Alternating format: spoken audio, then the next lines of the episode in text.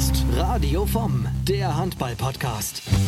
Hallo und herzlich willkommen bei Radio vom. Schön, dass ihr mit dabei seid. Die EM steht vor der Tür und der Auftakt der deutschen Nationalmannschaft ist gegen die Niederlande. Die ist natürlich im Frauenhandball extrem erfolgreich, im Männerhandball jetzt das erste Mal bei der EM dabei und einer der Nationaltorhüter ist bei mir, Marc Vandenbeuken. Ich grüße dich. Hallo. Hallo.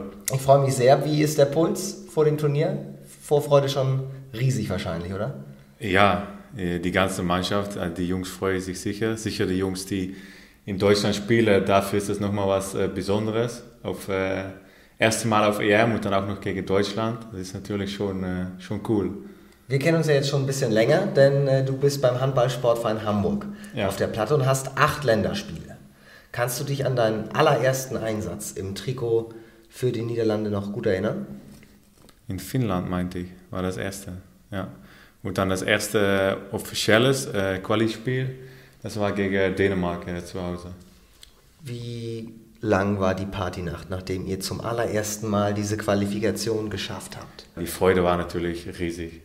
Hier, sicherlich die älteren Jungs, die seit so vielen Jahren schon dabei sind, auch äh, ja, viel dafür gelassen haben und jetzt dann mal endlich, äh, ja, dass es mal gelohnt hat, äh, was die da alles äh, gemacht haben und jetzt erstmal für ein großes Turnier dabei zu sein. Ich glaube, oftmals in den letzten Jahren auch in den Playoffs noch gescheitert, aber immer dicht dran. Ja, das war es. Playoffs und dann das letzte Spiel und dann hat man gegen Schweden oder Island oder so, und dann hat man am Ende doch nicht äh, geschafft. Wenn man jetzt an die Niederlande denkt, was ich eben schon meinte, gerade erst Weltmeister geworden bei den Frauen. Die Frauen machen und produzieren oftmals auch Schlagzeilen, auch mal neben dem Platz. Ich glaube, die Frauen im Handball sind ein großes Thema in den Niederlanden, oder? Ja, die haben, äh, was man auch sieht, dass die die letzten Jahre eigentlich immer bei den letzten vier dabei waren. Und das meint auch, dass äh, die Spiele jetzt alle im Fernsehen kommen und, äh, und live. Und das hat schon für die, für die Handballsport in Holland hat das äh, große Bedeutung äh, gehabt. Und jetzt natürlich mit, äh, dass die Weltmeister geworden sind, das gibt es nochmal so einen Boost. Ja. Könnt ihr Männer davon auch profitieren? Kriegt ja, natürlich. Es ist natürlich alles noch, am Ende musst du auch als Männer äh, deine Leistung bringen. Ja, das äh, haben die jetzt äh, gemacht und jetzt bei EM das erste Mal dabei. Das braucht man natürlich auch, weil sonst ja, zählt das einfach äh, nicht. Äh. Du musst, äh, du musst Leistung bringen und von daher merkt man das jetzt schon, ja, dass das ein Boost in Holland bekommt. Ich habe mir mal den Kader von euch angeschaut und da sind ja auch einige bekannte Namen, die in Deutschland spielen. Also Danny Bayens ist im Norden natürlich ein großer Begriff, weil er mal in Flensburg war, jetzt in Lem, äh, Lemgo. Jeffrey ist natürlich mit dabei vom BHC, Boomhauer. Bobby Schagen natürlich, mittlerweile auch Lemgo ja. und so weiter. Das sind ja echt gute Jungs. Was muss passieren, dass ihr öfter zu Turnieren fahrt und dass dann auch das Turnier ähm, mal, mal erfolgreich wird? Also gut Ja, ich denke, was du gerade angesprochen hast, das sind schon Jungs, die äh, viele Jahre in die Bundesliga spielen und auch die Erfahrung haben. Und jetzt hat man, denke ich, einen äh, guten Mix mit äh, die, äh, die Jungs und äh, junge Leute, die äh, sehr talentiert sind und auch schon erfolgreich bei der Jugendnationalmannschaft wären. Wenn ich das beispielsweise bei uns gucke, dass wir damals auch gegen Norwegen auf EM geschlagen haben und Mazedonien und da knapp bei die letzten acht dabei wäre das sieht man doch und ja, jetzt äh, sieht man das dann auch zurück in die, äh, die A-Nationalmannschaft. Und die Jungs haben auch, äh, viele davon haben den Schritt im Ausland gemacht. Ja, und wenn auch siehst, so Kai Schmitz bei Wilhelmshaven, jetzt in Dänemark, äh, Dani Bayens hast du gerade angesprochen, das, ja, das, der Mix, äh, das passt einfach jetzt.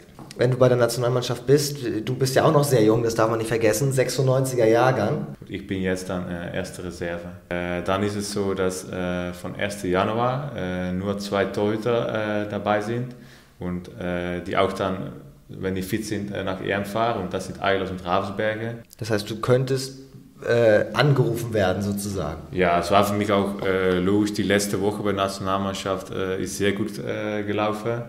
Aber wie gesagt, Eilers ist Kapitän, hat so viel Erfahrung und ist äh, so ein Stammspieler. Äh, Bart ist auch seit Jahren dabei und macht jetzt auch einen guten Job in Nordhorn.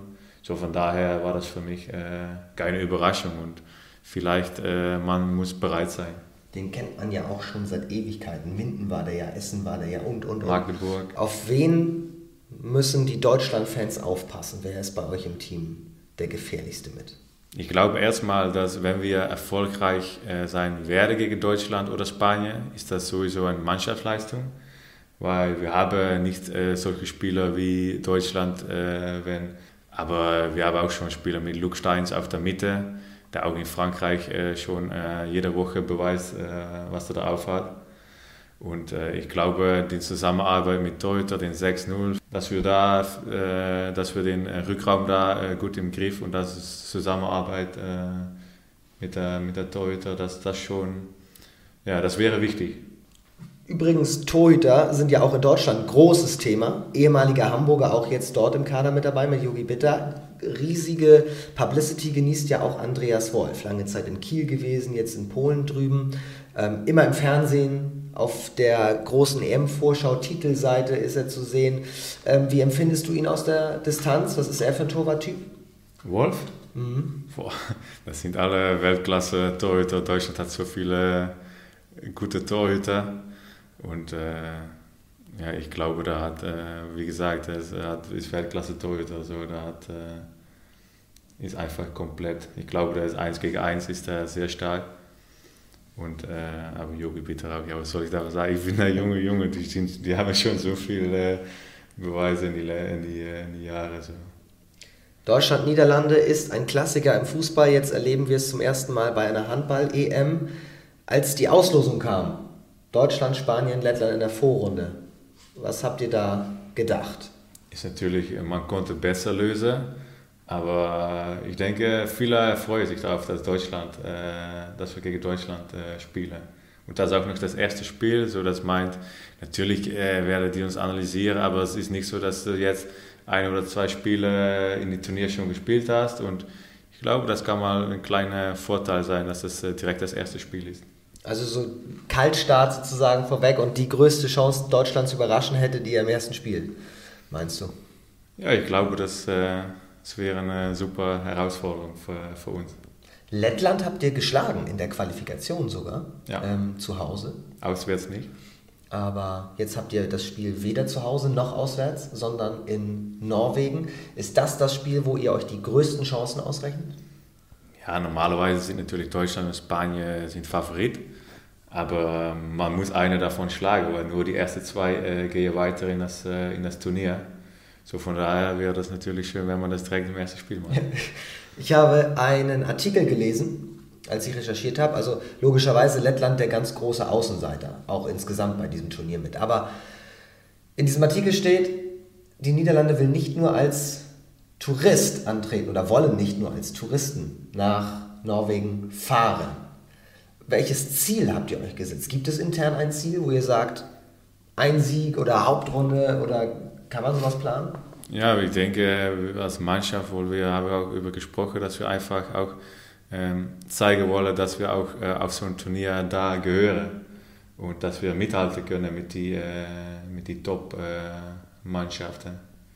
Äh, ja. Weil man spricht natürlich jetzt mal, oh ja, die sind als, äh, als Dritte qualifiziert und so mit, der neuen, mit den neuen Regeln. Aber es ist nicht, nicht nur das, man hat auch in den letzten Jahren gesehen, dass man auch gegen Mannschaft aus Schweden und äh, auch gegen Polen schon mal gute Ergebnisse auch gewonnen hat. So, das ist nicht äh, jetzt von ein Jahr oder so. Das. Ich merke, die Vorfreude ist groß. Deutschland, Niederlande, erstes Spiel. Ich bin sehr gespannt. Marc van den Beuken, vielen Dank, alles Gute. Ich drücke dir die Daumen, dass vielleicht mal der, der Anruf noch kommt, wobei wir natürlich nicht hoffen, dass sich irgendwer verletzt. Das ist natürlich so der Zwiespalt, den man hat. Das gehört auch einfach äh, im Leistungssport dabei. Alles Gute für dich. Danke. Ähm, und jetzt viel Spaß bei der Europameisterschaft. Endlich geht's los.